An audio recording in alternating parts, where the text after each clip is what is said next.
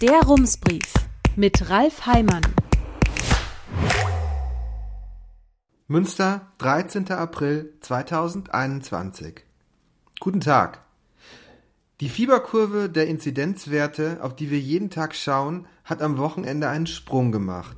Zitat Neuer Corona-Hotspot in Münster, 31 Infizierte im Haus der Wohnungslosenhilfe, meldete die Stadt am Montag. In der Unterkunft an der Bahnhofstraße leben zurzeit bis zu 48 Wohnungslose, 29 haben sich angesteckt. Dazu zwei weitere Menschen, die dort arbeiten. Auch im Bürgerbüro der Bezirksverwaltung Hiltrup hat sich eine Mitarbeiterin infiziert, bei weiteren Mitgliedern des Teams bestehe ein Verdacht, schreibt die Stadt. In der Statistik zeigt sich das in einem Inzidenzwert, der sich am Montag bedrohlich der kritischen Marke von 100 näherte. Er kletterte auf einen Wert von 90,4, fiel aber am Dienstag wieder auf 81,5. Landesweit hat der Wert die Grenze längst überschritten. Er liegt bei 135,4. In Gelsenkirchen bewegt er sich in ganz anderen Dimensionen. Dort beträgt er 173,7. Die Zahlen wirken bedrohlich, aber solange der Grenzwert 100 nicht erreicht ist, scheint doch alles nicht ganz so schlimm zu sein.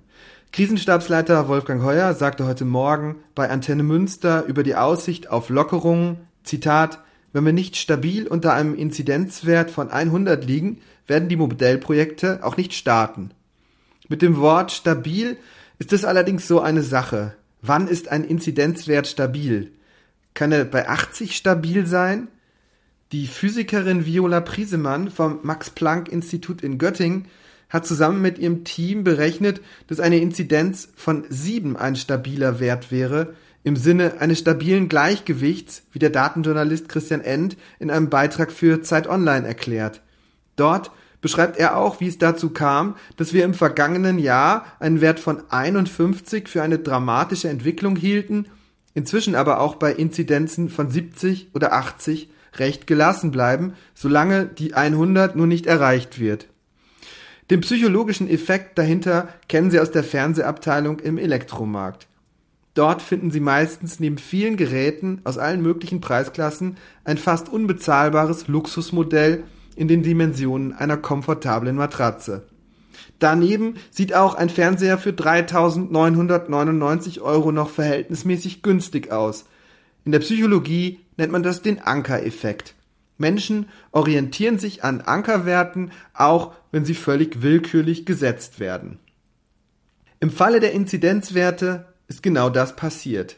Ursprünglich sollte ein Maximalwert von 35 garantieren, dass die Gesundheitsämter Kontakte nachverfolgen können.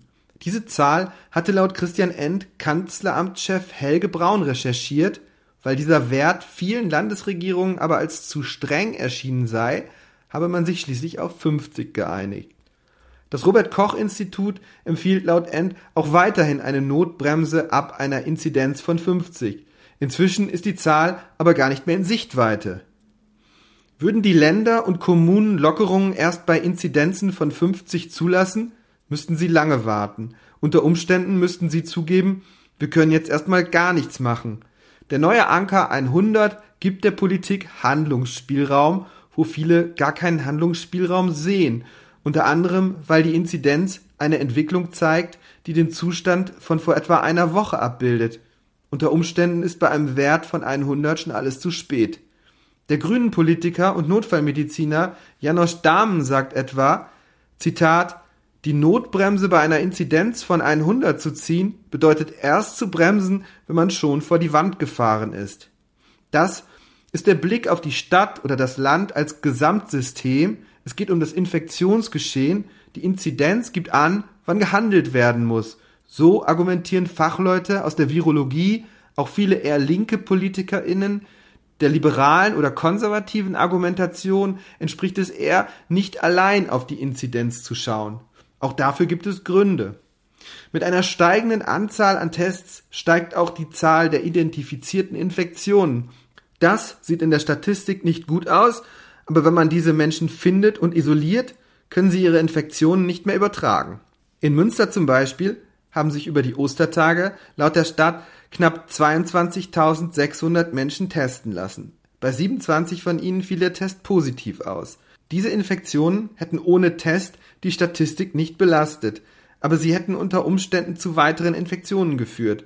Gestern meldeten die Testzentren an die Stadtverwaltung 5882 Tests und 45 positive Ergebnisse. Diese erhöhte Quote kann sich dadurch erklären, dass die Zahl der Infizierten nach Ostern gestiegen ist. Es kann aber auch sein, dass sich über Ostern mehr Menschen ohne Verdacht testen ließen, um ihre Familie besuchen zu können. Die Inzidenzen vermitteln kein eindeutiges Bild. Das führt zu unterschiedlichen politischen Schlussfolgerungen. Grünen Fraktionssprecher Christoph Kattentiet sagt laut einer Pressemitteilung vom Montag, Zitat, bei steigenden Zahlen und angesichts der drohenden Überforderung unserer Krankenhäuser verbieten sich aktuell weitere Öffnungen. Fraktionssprecherin Silvia Rietenberg spitzt es noch etwas mehr zu. Sie sagt, Zitat, der Modellversuch ergibt bei den aktuellen Entwicklungen keinen Sinn. CDU-Ratsherr Stefan Leschniok schreibt bei Facebook dagegen, der Modellversuch setze klare Regeln, die einzuhalten seien und nennt die Kritik am Modellversuch, Zitat, Miesmacherei. Das ist der Blick auf den einzelnen Fall. Wenn ein Mensch im Geschäft ein Buch bestellt und sich dabei an die Regeln hält, ist die Wahrscheinlichkeit, dass er sich ansteckt, gering. Auch draußen im Biergarten ist das Risiko überschaubar. Die Menschen tragen Masken, halten Abstand, wenn überhaupt, halten sie sich nur in geringer Zahl in den Geschäften auf. So argumentieren auch verständlicherweise Hotels oder die Theater. Die Wahrscheinlichkeit, dass sich bei ihnen jemand ansteckt, ist nicht allzu hoch. Aber mit jeder weiteren Lockerung, jedem weiteren Modellprojekt sind mehr Menschen unterwegs. Und wenn Menschen unterwegs sind, steigt die Wahrscheinlichkeit, dass sie sich anstecken oder eine Infektion übertragen, auch wenn strenge Regeln gelten und alle vorsichtig sind. In Tübingen hat der Modellversuch so viele Menschen angelockt, dass man das Experiment trotz aller Vorkehrungen wieder beschränken musste. Es könnte sein, dass so etwas zurzeit in Münster schon stattfindet. Geöffnete Orte wirken wie Magnete, eine Leserin schreibt uns, sie habe im März einen Termin mit ihrem Mann und ihrer kleinen Tochter im Zoo bekommen und es sei total überfüllt gewesen. Zitat, wir haben uns sehr unwohl gefühlt, da ein Abstand halten eigentlich nicht möglich war, schreibt sie. An einen Sicherheitsabstand sei schon kurz hinter der Kasse kaum zu denken gewesen. Zitat, wir waren entsetzt, da wir der Meinung waren, dass eine Online-Buchung auch eine stark begrenzte Besucherzahl bedeutet, schreibt die Frau in ihrer E-Mail. Sie habe mit einer Ordnerin darüber gesprochen, die habe darüber geklagt, dass viel zu wenig Personal im Einsatz sei, sie habe verzweifelt gewirkt. Es ist eine Momentaufnahme, der Eindruck eines Menschen zu einem bestimmten Zeitpunkt. Eva Strilke hat für Rums mit anderen Menschen gesprochen, die in den vergangenen Wochen zu unterschiedlichen Zeiten im Zoo waren. An Wochentagen scheinen die Menschen sich dort gut zu verteilen. Voll ist es, das ist keine so große Überraschung, am Wochenende. Dass es an diesen Tagen zu voll gewesen sei, berichten mehrere. Vor allem auf den Spielplätzen und vor den Gehegen. Und was sagt man beim Zoo dazu? Sprecher Jan Ruch hat ein paar Zahlen herausgesucht er sagt, am vergangenen Samstag habe man knapp 1500 Menschen gezählt, die sich auf den gesamten Tag verteilt hätten, am Sonntag 2100.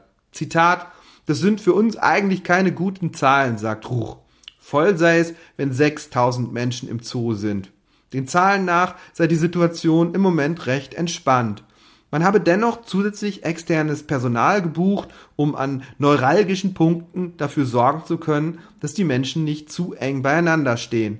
Der Zoo macht den BesucherInnen einige Vorgaben. Wer kommen möchte, braucht einen Termin. Zitat, auf dem gesamten Gelände gilt Maskenpflicht, sagt Ruch. Daran halten sich die BesucherInnen größtenteils. Das haben die Menschen, mit denen Eva Strelke gesprochen hat, bestätigt. Die Tierhäuser sind geschlossen, denn es fehle das Personal, um garantieren zu können, dass es drinnen nicht zu voll wird. Das klingt, als wäre die Situation unter Kontrolle. Die Eindrücke sind unterschiedlich, man kann sich im Zoo testen lassen, doch anders als bei den Modellprojekten vorgesehen, ist ein negativer Test keine Voraussetzung. Es lässt sich nicht sagen, ob sich an überlaufenden Stellen schon Menschen angesteckt haben. Hier stehen zwei Positionen einander gegenüber. Auf der einen Seite kann man sagen, die Menschen sind draußen, sie tragen Masken, die Ansteckungsgefahr ist eher gering. Auf der anderen Seite steht die Statistik. Wo viele Menschen zusammenkommen, ist die Gefahr größer, dass Ansteckungen passieren. Und wenn viele Menschen zusammenkommen, sind viele Menschen unterwegs. Auch das macht Ansteckungen wahrscheinlicher. Für die Schulen lässt sich recht sicher sagen, öffnen Sie, steigen die Infektionszahlen. Hier kommen zu viele Menschen zusammen, um Ansteckungen mit Masken und Regeln vollständig verhindern zu können. Ab der nächsten Woche sollen Schnelltests das Risiko verringern, doch sie vermitteln zum einen eine trügerische Sicherheit, nach einer Untersuchung der Universität München erkennen Schnelltests nur sechs von zehn Infektionen. Zum anderen müssen sie erstmal ankommen. Das dürfte inzwischen an so gut wie allen Schulen passiert sein, wenn auch teilweise auf ungewöhnlichem Weg. Die westfälischen Nachrichten schreiben, am Kardinal von Galen Gymnasium in Hiltrup habe das Paket am Montagmorgen vor der Tür gelegen. Wir haben von keiner Schule in Münster gehört, an der die Tests nicht angekommen sind oder an der es bis nächster Woche knapp wird. Falls das doch irgendwo der Fall ist, schreiben Sie uns gern, dann reichen wir das nach. Die Lieferung ist nicht das einzige Problem. Nach unserem Brief am Freitag meldete sich ein Schulleiter aus Münster, der uns von einer anderen Schwierigkeit erzählte. Das NRW-Schulministerium liefert Selbsttests von unterschiedlichen Herstellern aus. 25er Packungen von der Firma Roche Diagnostics oder 20er Packs von Siemens Healthcare. Bei den Roche-Tests sind pro Test ein Röhrchen mit Testflüssigkeit dabei, in den Packungen von Siemens liegen zwei Flaschen, die jeweils für zehn Tests gedacht sind. Bei geteilten Klassen mit zwölf oder sechzehn SchülerInnen ist das ein Problem.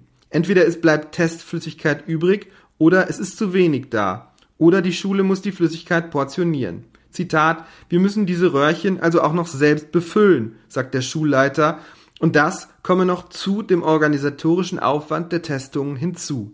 Lehrkräfte müssen die Tests beaufsichtigen, damit fühlen sich viele schon deshalb nicht ganz wohl, weil die meisten von ihnen sich weiter nicht impfen lassen dürfen. In Niedersachsen würden die Schnelltests einzeln verpackt verschickt, sagt der Schulleiter. Das konnten wir nicht nachprüfen, da das niedersächsische Kultusministerium auf eine Anfrage nicht geantwortet hat, aber wir haben das Schulministerium in NRW gefragt, warum es die Selbsttests bei Siemens bestellt hat. Die Antwort, es sei das, Zitat, einzige wertbare Angebot inklusive Belieferung an die über 6000 Lieferadressen gewesen. Anders gesagt, es war so schnell nichts anderes zu bekommen. Die Tatsache, dass die SchülerInnen in dieser Woche anders als in Bayern weiter von zu Hause aus lernen, hatte Schulministerin Yvonne Gebauer in der vergangenen Woche mit dem Infektionsgeschehen begründet. Auf die Frage, ob an den Schulen zum Wochenanfang denn überhaupt genügend Tests vorhanden gewesen wären, um mit dem Unterricht zu beginnen, gab das Ministerium uns keine Antwort. Die gab aber die Nachrichtenagentur dpa in einer Meldung, hier zu lesen bei den westfälischen Nachrichten.